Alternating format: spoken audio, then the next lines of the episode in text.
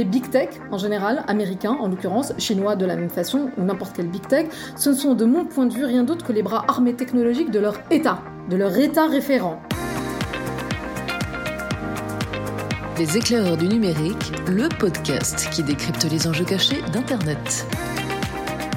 Salut tout le monde et bienvenue dans un nouvel épisode des éclaireurs du numérique. On est content de revenir, d'autant qu'on avait été absent pendant quelques semaines pour cause de petites parenthèses au Sénat pour une journée spéciale blockchain et crypto qui a connu un joli succès.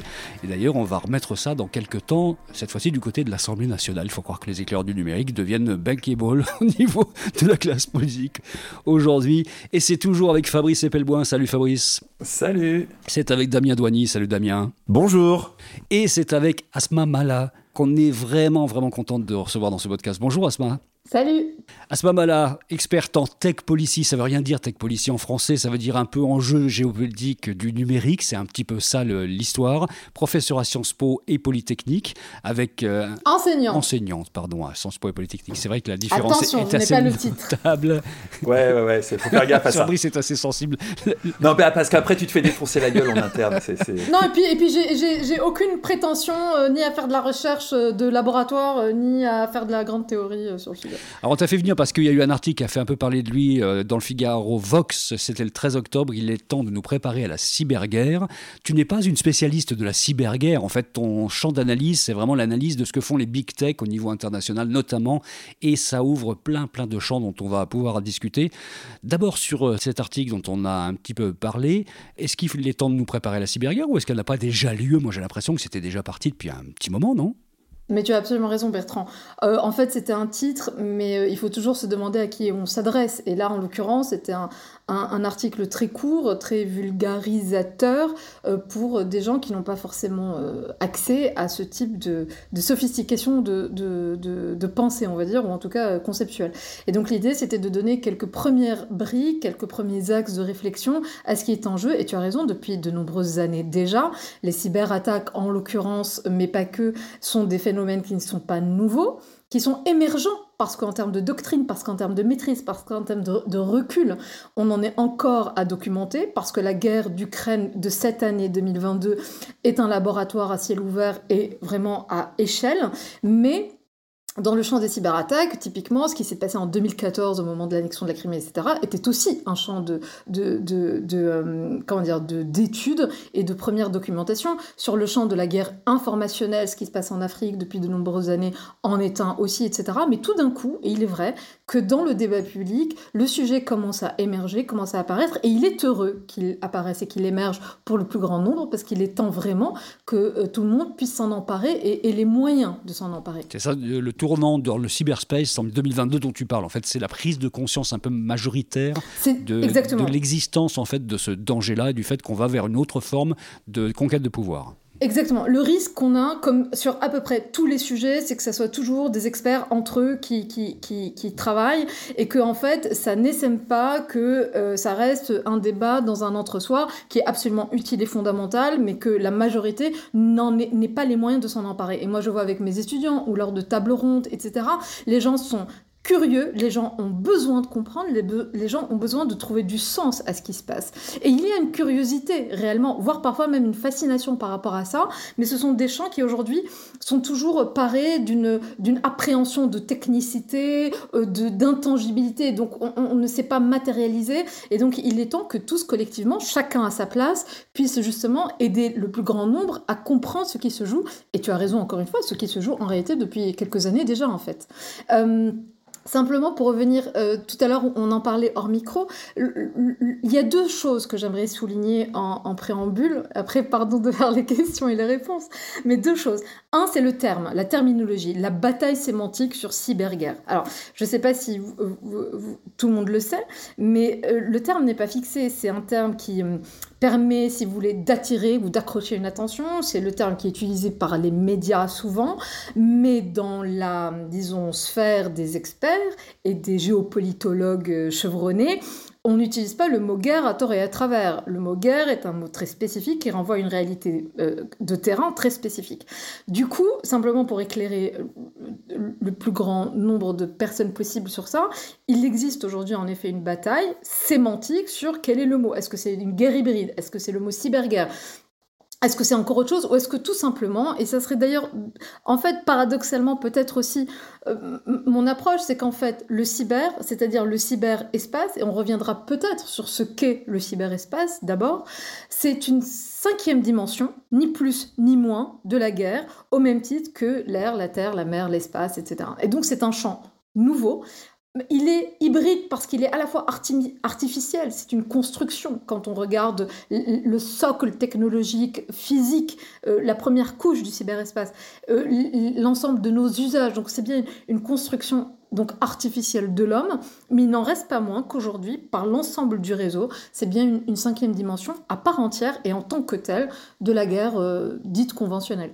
Cette cinquième dimension qu'on a aujourd'hui, Asma, tu, tu disais que on n'utilise pas le terme de guerre à, tort et à travers. Alors qu'est-ce qu'on peut utiliser comme terme? Parce que quelque part, euh, ça, prend les, on va dire, les atours de ce que c'est qu'une guerre. Ça, autrement dit, euh, euh, mais peut-être qu'elle n'a pas la, violence ou la, on va dire, ou la l'immédiateté que l'on peut avoir, mais quelque chose qui est, c'est quelque chose qui est beaucoup plus larvé, qui dure beaucoup plus dans le temps, qui peut être éventuellement masqué?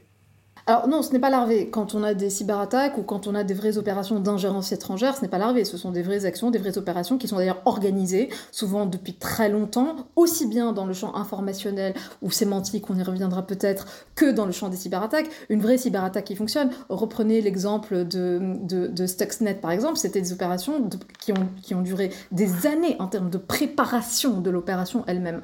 Donc non, il n'y a rien de, si vous voulez, de, euh, de comment dire, euh, d'éphémère ou de soudain. Ce sont souvent des stratégies qui se construisent sur le temps long et à bas bruit euh, en réalité dans le cyber.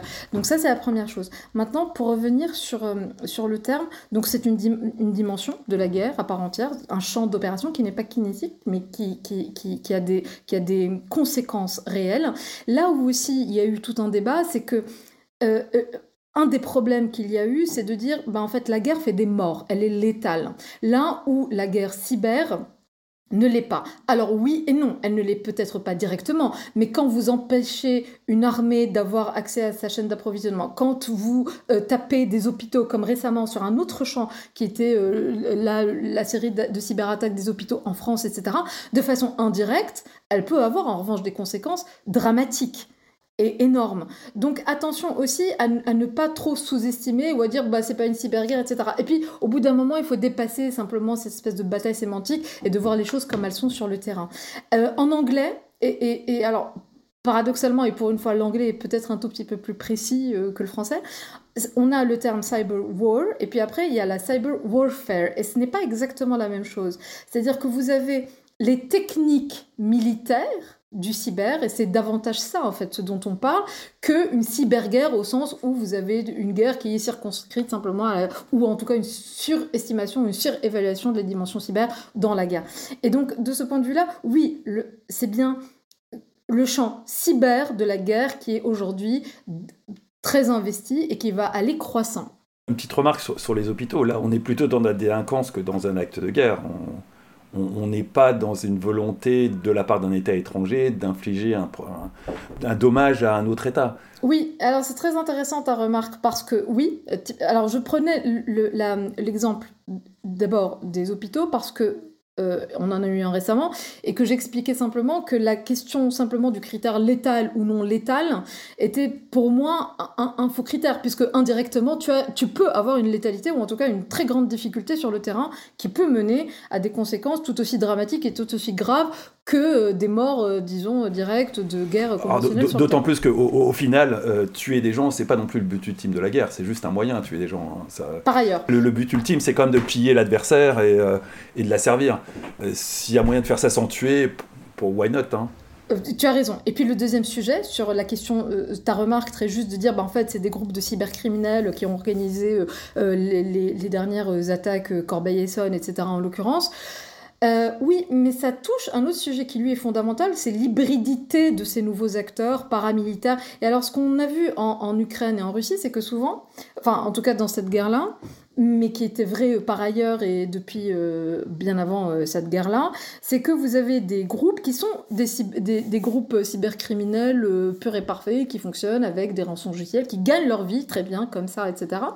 Et qui tout d'un coup, dans le cadre de la guerre, peuvent être mis à contribution au service de l'État. Et alors, avec de très faibles coûts parce que les types en fait c'est un peu leur job par ailleurs. Donc euh, que ce soit pour un rançon logiciel ou finalement pour euh, bloquer carrément euh, toutes tes données ou bloquer ta, chaîne logistique bon bah à la fin ils maîtrisent de la même, de la même façon. Ils sont organisés pour ça. Ils ne coûtent pratiquement rien à ton état et puis après, tu évites la question de l'attribution directe, c'est-à-dire qu'en fait, c'est une ramification, ils sont autour, c'est un peu le Wagner du cyber, en gros, vous voyez. Donc, euh, Wagner, c'est le groupe de mercenaires euh, tenu par Prigogine, exactement, euh, en Afrique, mais aussi en Ukraine, par exemple. On avait fait un épisode, on avait parlé dans un des épisodes, d'ailleurs, des éclairs. Donc, ça, la question de ce ne sont que des groupes criminels, non, il me semble que Corbeil-Essonne, je me demande si c'est... Il faudrait vraiment vérifier, donc là, je vous demande de vérifier, je me demande si c'était pas Killnet, Killnet qui eux-mêmes se, sont prétendus comme étant le versant de l'IT Army ukrainienne et qui ont fait d'ailleurs la série de cyber, petites cyberattaques contre les sites euh, d'un certain nombre d'aéroports euh, euh, il y a il y a début octobre aux États-Unis et qui se prétendent comme étant un groupe nationaliste russe injectant le narratif russe, etc. Donc tout ça est assez hybride, finalement, liquide, on va dire entre ce qui est de l'ordre de la cybercriminalité et de l'ordre du militantisme ou de, la, ou de la ou de l'action cyber euh, militaire. Justement, le terme même de cyberguerre, il est un peu complexe parce qu'il peut y avoir du sabotage de câbles sous-marins, de data centers, de réseaux télécoms. Il peut y avoir de l'espionnage via tous les tuyaux euh, possibles et imaginables. Et puis il y a aussi la dimension de manipulation des opinions. Et tout ça peut se faire soit par des entités qui soient étatiques, soit par des entités privées mises au service pour euh, des intérêts différents d'un État à un moment précis. Donc ça devient très complexe tout ça. Hein. Bah, alors, ça devient très complexe si on ne décompose pas le problème.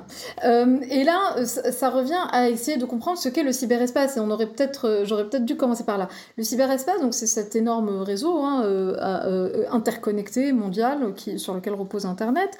Et donc, vous avez vraiment pour schématiser, parce qu'on pourrait entrer dans un niveau de complexité et de détail beaucoup plus profond, beaucoup plus avancé que ça, mais en gros, pour schématiser, vous avez trois grandes couches qui sont interdépendantes. Attention, donc ce ne sont pas des couches qui sont chacune dans, leur, euh, dans leur coin. Donc la première, c'est la couche, disons, physique, les infrastructures solides. Et c'est là où vous allez retrouver en effet les câbles sous-marins, les satellites par exemple, euh, les réseaux euh, divers et variés, les terminaux, les data centers, etc. Et qui peuvent, eux, être l'objet de sabotage physique. Euh, tu cut, tu coupes ton câble sous-marin, tu bombardes ton réseau, euh, tu, euh, tu détruis ton data center, etc. Et donc là, ça peut d'ailleurs être l'objet parfaitement de, des modalités, des opérations, des manœuvres de guerre conventionnelle. Un bombardement, par exemple. D'accord? Vous avez la deuxième couche ensuite, euh, à partir de laquelle va avoir lieu, ou sur laquelle va avoir lieu euh, typiquement les cyberattaques, qui sont les couches ou la couche logique. C'est là où vous avez toute la construction du protocole euh, d'Internet, les langages, votre système d'information à partir duquel on va s'insérer dans ces vulnérabilités ou dans ces failles pour typiquement y loger des virus, des ransomware, des virus divers et variés. et organiser potentiellement les cyberattaques. Et puis vous avez la troisième et dernière couche, qui est la couche euh, sémantique. Et c'est là, donc c'est là où, vous allez avoir tous vos usages directs, les applications, les réseaux sociaux, vos sites de e-commerce. C'est là où on va tous collectivement laisser produire, même parce que c'est de la production, nos données, d'accord? Nos usages numériques, nos traces numériques. Et c'est là où se travaille, typiquement sur les réseaux sociaux, les guerres informationnelles, en tout cas les opérations d'ingérence et de désinformation, typiquement. Et les, trois sont parfaitement et totalement imbriqués. Et surtout, une cyberattaque, je reprends l'exemple de Killnet euh, sur les aéroports euh, américains. En fait, c'était de la nuisance. Ça a été, ils ont rétabli euh, l'accès au, au, au, site internet très très rapidement, mais ça a permis quoi? De créer une campagne de communication qui va être relayé ensuite et qui va réinjecter du narratif sur les réseaux sociaux, qui va être relayé, dont on va parler, dont les médias vont parler, etc. Et ce qui est très intéressant d'observer, c'est qu'il n'y a pas eu de réaction directe et officielle des États-Unis, typiquement pour ne pas donner plus d'ampleur que ça et plus de caisse de résonance euh, à ce qui s'était passé que ça. Mais qu'il n'est typiquement est symptomatique de, de, de, cette articulation entre, par exemple, une cyberattaque et la guerre informationnelle et l'intimidation de l'opinion publique, faire peur aux opinions publiques hein, euh, occidentales, par exemple. Alors, l'autre articulation qui est, assez euh, vislarde, c'est que très concrètement, les compétences et l'état d'esprit qu'il faut pour mener des attaques cyber, j'ai envie de dire classiques, sur, sur, la couche logique, sont très proches des compétences qu'il faut pour mener des attaques sur la couche sémantique. Parce qu'à la base, un réseau social, euh, c'est un système d'information avec des êtres humains au milieu. Donc c'est pas fondamentalement différent euh, d'un système d'information classique. Il y a juste des êtres humains qui sont des relais et qui, en quelque sorte, peuvent être appréhendés comme des, algorithmes comme des autres. Et, et c'est cette grande proximité intellectuelle entre ces deux systèmes qui font qu'il y a, y a une capacité du monde du hacking à adapter leurs approches à euh, cette, euh, cette, euh, cette, grande, grande opération d'astroturfing dans tous les sens. Et je ne pense pas que aux opérations d'ingérence d'un État contre l'autre. Hein. ça touche aussi bien le militantisme politique local, et donc quelque chose qui est a priori pas répréhensible, en tout cas pas du tout au même titre qu'un État qui s'ingère, mais ça reste le même état d'esprit. Les, les, les réseaux sociaux ne sont guère que des systèmes d'information avec des êtres humains qui ne font guère que, euh, au même titre qu'un algorithme, récupérer de l'information, la transformer et la réinjecter dans le système. C'est d'autant plus similaire que dans, le, dans, le, dans, les, dans les groupes de cybercriminels, on va dire, ce qu'on a vu apparaître aussi, mais vraiment de grande ampleur. Alors ça existait avec les Anonymous, vous me direz, mais euh, ou d'autres, mais euh, c'est cette espèce de crowdsourcing de la guerre, c'est-à-dire que n'importe qui peut se porter volontaire et de la même façon, donc que vous pouvez, que n'importe qui peut organiser une cyberattaque, alors avec un niveau de sophistication très léger, c'est de la nuisance. Ce n'est pas vraiment quelque chose qui va mettre à plat des, des, des, des organisations ou des infrastructures vitales ou des, ou des secteurs absolument critiques. Euh, mettre à plat euh, pendant deux heures euh, un site internet, bon, on, s'en remettra globalement. Mais tout le monde peut se porter volontaire, alors organisé sur des chaînes Telegram, etc. Et sur les réseaux sociaux, de la même façon, une, bonne campagne de désinformation va aussi avoir des relais gratos, hein, d'ailleurs gratuits, des relais d'influence. On l'a beaucoup vu avec l'extrême droite française qui relayait tout le discours euh, de Poutine pendant un moment donné, mais franchement, pour euh, quasiment euh, gratuitement, les Philippot, etc. Et donc c'est assez intéressant de voir que ça fonctionne aussi d'une certaine façon. Alors pas quand ce sont des opérations hyper sophistiquées militaires avec des agences de renseignement derrière qui sont millimétrées au cordeau, mais sur du crowdsourcing de base, on peut avoir exactement les mêmes dynamiques avec des relais euh, dans la société civile en fait, aussi bien sur le champ des cyberattaques que dans la guerre informationnelle ou dans des stratégies de désinformation plus larges. Il y a deux choses qu'il faut qu'on dise. C'est qu'il euh, y a la prise de conscience. Tu disais qu'il y a un tournant donc en 2022 qui est à peu près la prise de conscience générale de l'histoire. Mais évidemment, la prise de conscience dans les milieux autorisés, elle a eu lieu depuis un petit moment. Il n'empêche qu'il y a un décalage entre la prise de conscience et la mise à jour des systèmes d'information, ceux qui sont attaquables demain. Et euh, en France, ben, on a malheureusement ce décalage-là, comme dans plein d'autres pays, qui fait qu'on est faible à ce niveau-là. Ah, moi, j'ai toujours euh, l'habitude de dire euh, euh, le problème, le grand problème qu'on a avec la technologie ou les nouvelles techno depuis quelques, depuis de nombreuses années maintenant, c'est le décalage de temporalité et le temps institutionnel, le temps politique et le temps technologique en fait se sont totalement décorrélés. Et donc la technologie a compressé le temps on va très très vite. Alors on le voit très bien dans l'éclosion des big tech qui euh, trouvent des modèles économiques euh, très très rapidement avec une captation des usages. Je vous refais pas tout le cours sur les modèles économiques euh, des plateformes.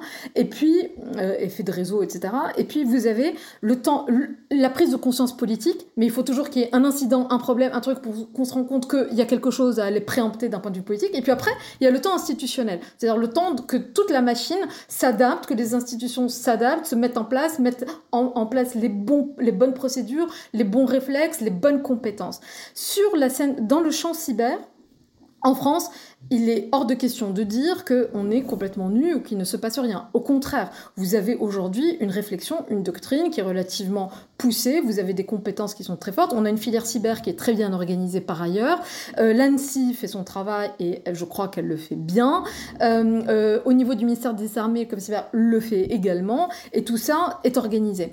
Ce que tu pointes très justement Bertrand, c'est la question de, une fois qu'on a posé la doctrine, une fois qu'on a organisé l'État, une fois qu'on a rattrapé le temps techno et le temps politique, politique L'autre écart qui reste, c'est la résilience de tes infrastructures, c'est-à-dire de tes hôpitaux, de tes, de tes entreprises et de tout ce qui, en fait, peut être le cheval de Troie et ta vulnérabilité.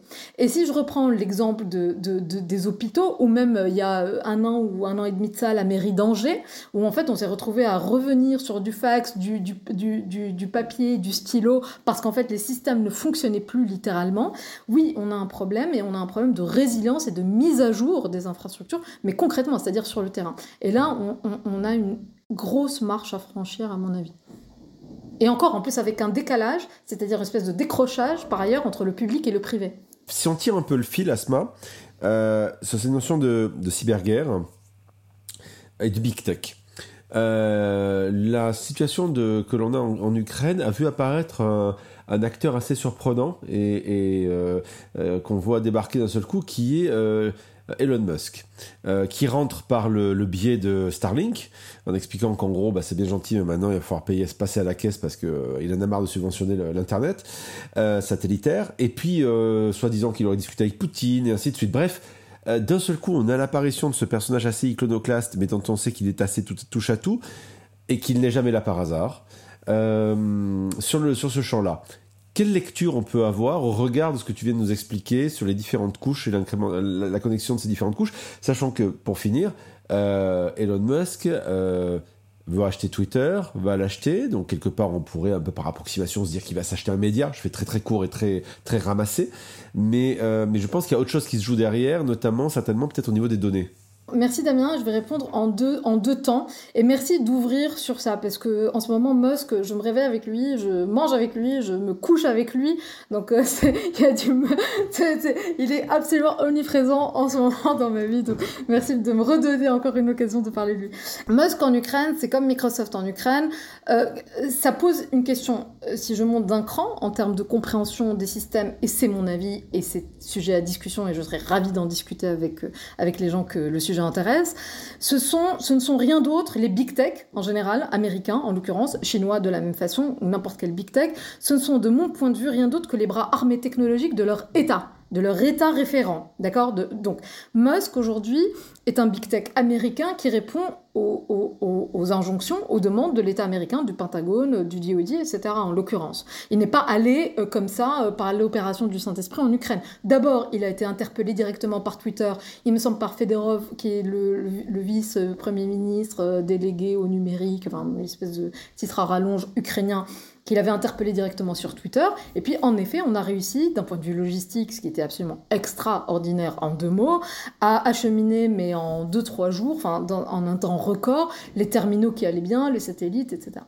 Et les connecter. Et en effet, de ce point de vue-là, Starlink, et de l'aveu même, en fait, de, des armées ukrainiennes et du gouvernement et de l'exécutif ukrainien, sont absolument vitaux pour les communications militaires, pour l'organisation de la logistique militaire dans les zones qui, elles, ont été notamment occupées, qui, elles, ont été ou ont vu en fait leur réseau télécom ou leur réseau de connectivité détruit ou en tout cas ou, euh, ou disons, euh, dérivé euh, par les Russes.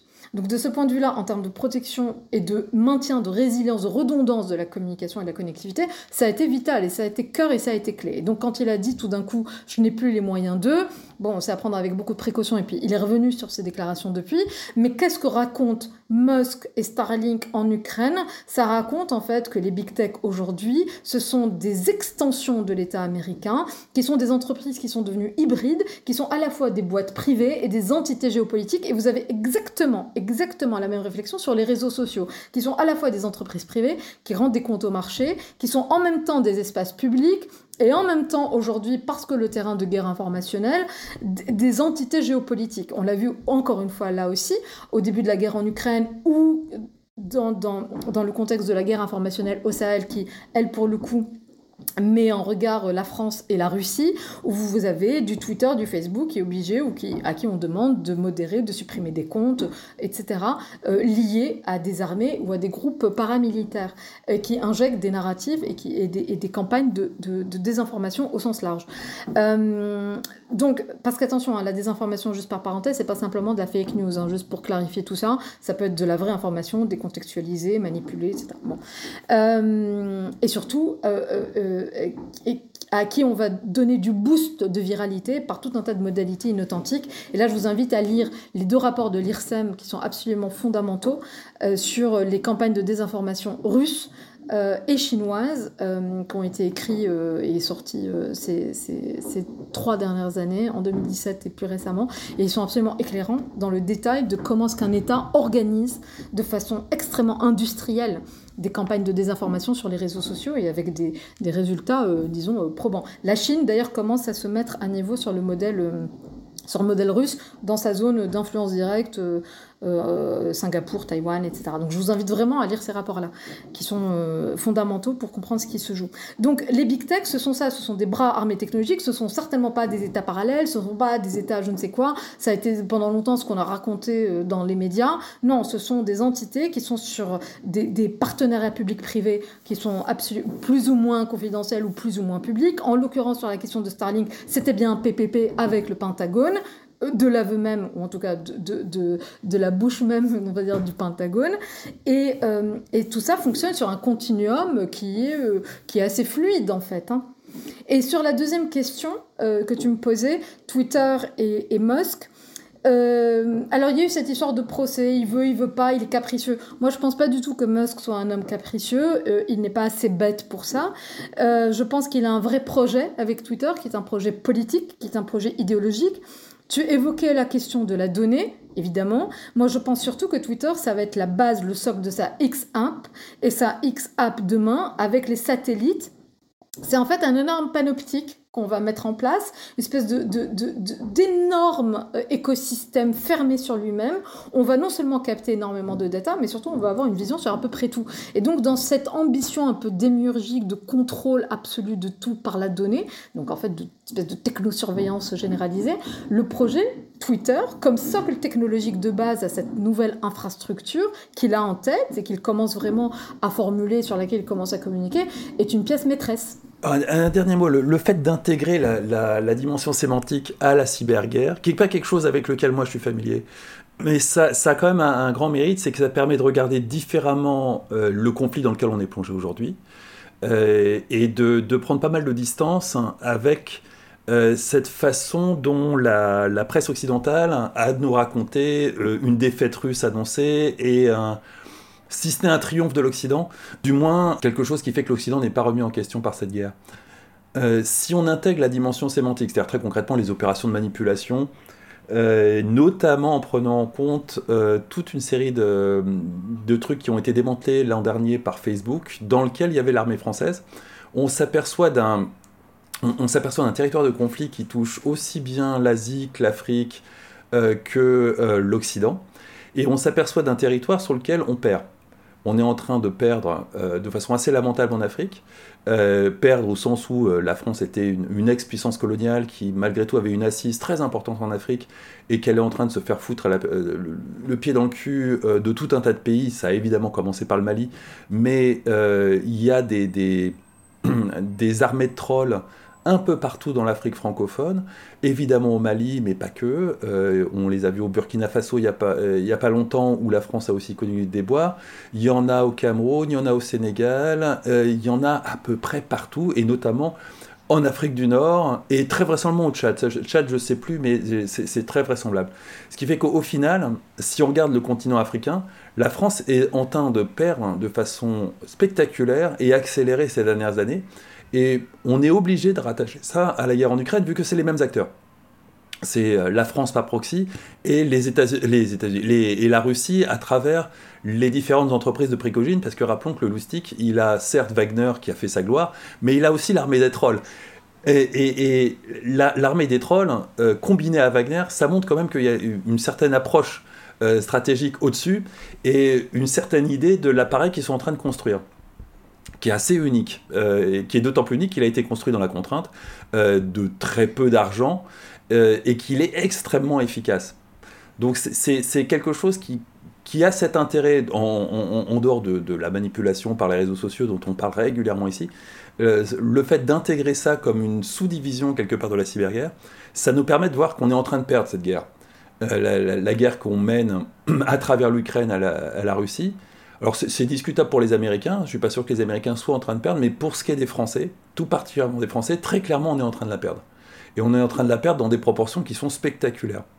Et ça, c'est quelque chose qui est difficile à montrer en France, difficile à être entendu, et complètement contradictoire avec la, doxa ambiante qui veut que euh, Poutine est une brêle, qu'il est totalement isolé, euh, que toutes ses opérations se traduisent par des catastrophes, et qu'il est en train de mener une guerre avec une armée de banquignols euh, qui sont absolument pas professionnels sur un territoire ukrainien. Ce qui est en partie vrai, en partie vrai. Mais il n'y a pas que ça. Il y, a un autre territoire qui est l'Afrique, qui est probablement beaucoup plus important d'un point de vue stratégique et économique pour la France, sur lequel on perd lamentablement. Ça reste un message qui, qui, reste à être entendu, parce qu'il est loin, loin, loin d'être aussi entendu aujourd'hui, mais c'est une voix pour le, porter au grand public qui est vraiment intéressante. Euh, je souscris à...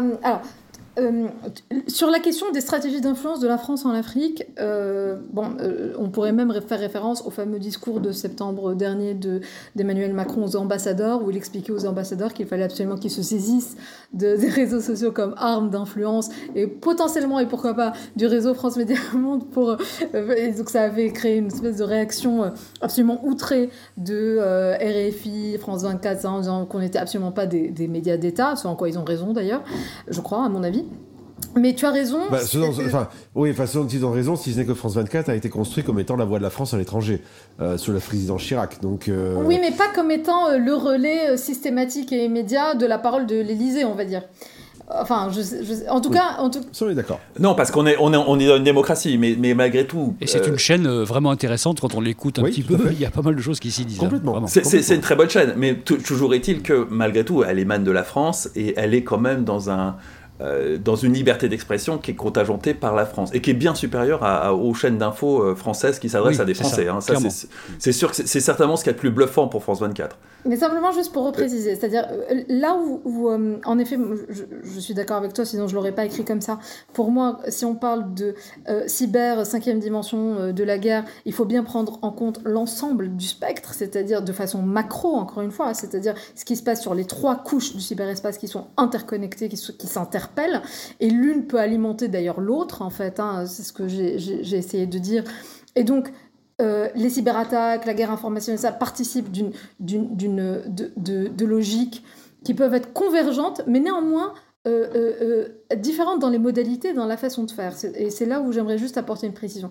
Une cyberattaque, alors aujourd'hui sur la guerre en Ukraine, la documentation est en cours et donc euh, on sait qu'il y a eu un certain nombre d'attaques euh, russes au début, de, cyberattaques russes au début du, du, du conflit. Alors pourquoi est-ce que l'arme cyber en l'occurrence, euh, n'a pas pris ou n'a pas pris dans les proportions qu'on aurait estimées, ou que la grande cyberguerre, au sens où on l'a tous fantasmé avec euh, des sites gouvernementaux complètement à plat, euh, des pays totalement désorganisés, mis à sac, etc., n'a pas éclos, parce que, alors il y a un certain nombre d'hypothèses aujourd'hui qui sont, qui sont sur la table. La résistance ukrainienne, déjà par résilience, parce que depuis 2014, eux subissent des campagnes de, disons, cyber-harcèlement de la part de la Russie, donc ils se sont aguerris parce qu'il y a eu le soutien des Américains très très fort, euh, et d'ailleurs euh, euh, assumé par, en juin dernier par, le gouvernement américain lui-même, parce que peut-être qu'aujourd'hui, il y a un certain nombre d'hypothèses sur le fait que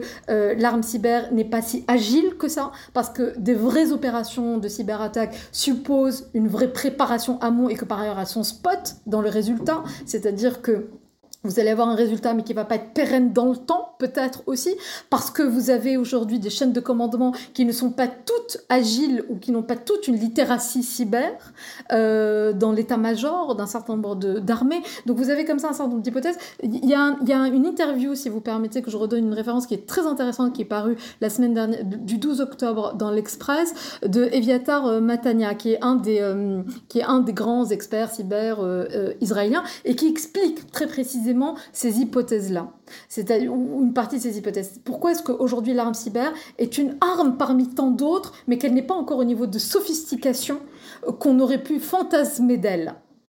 Et donc, vous avez aussi la question de, de, de, la maturité technologique et de la maturité cyber de l'armée au sens général, c'est-à-dire hormis les unités dont c'est la spécialité.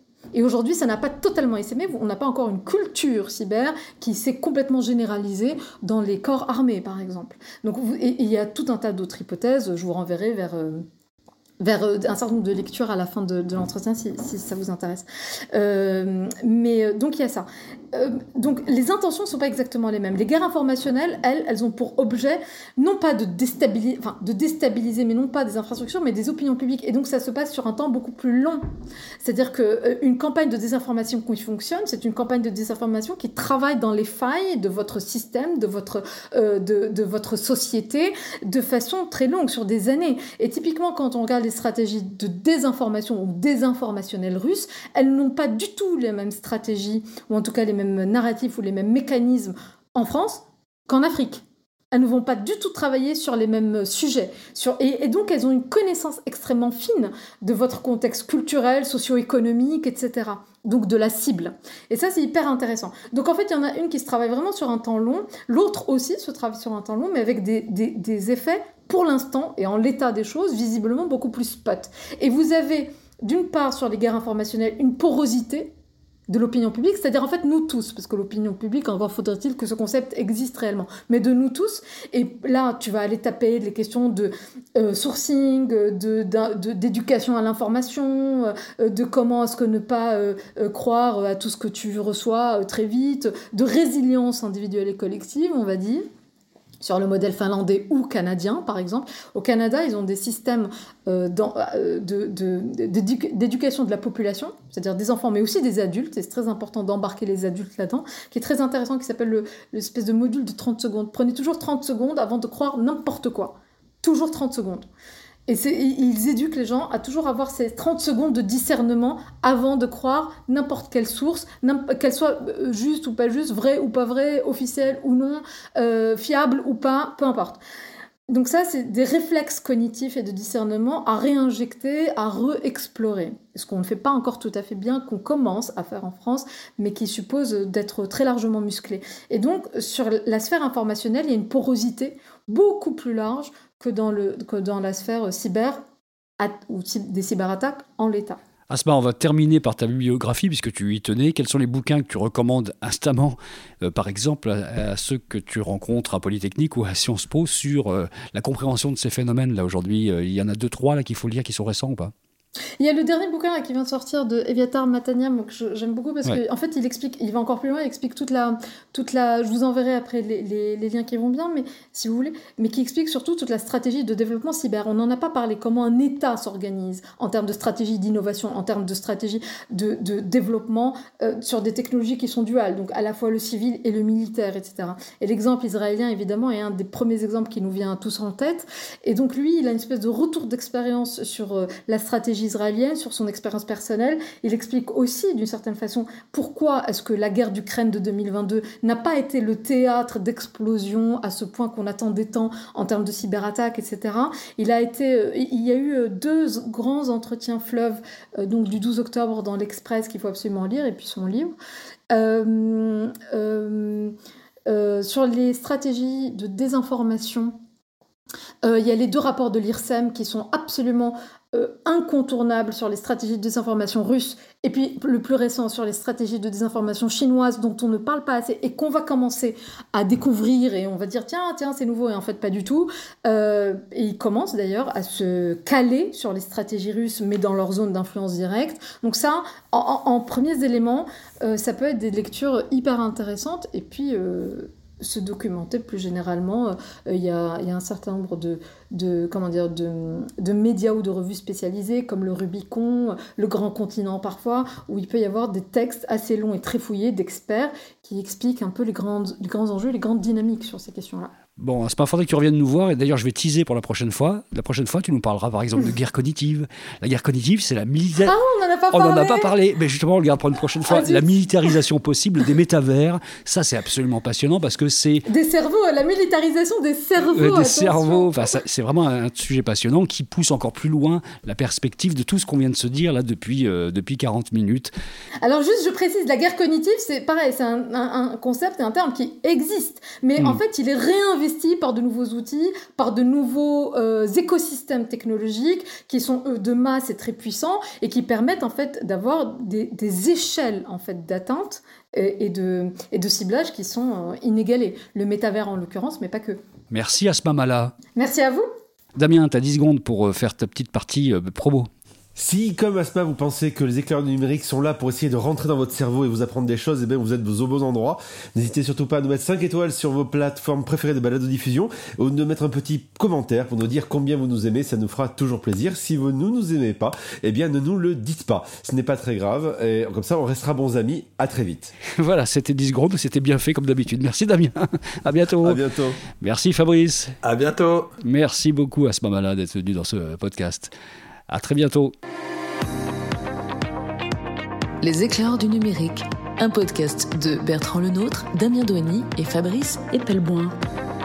Vous avez aimé ce podcast? Retrouvez-nous sur leséclaireursdunumérique.fr.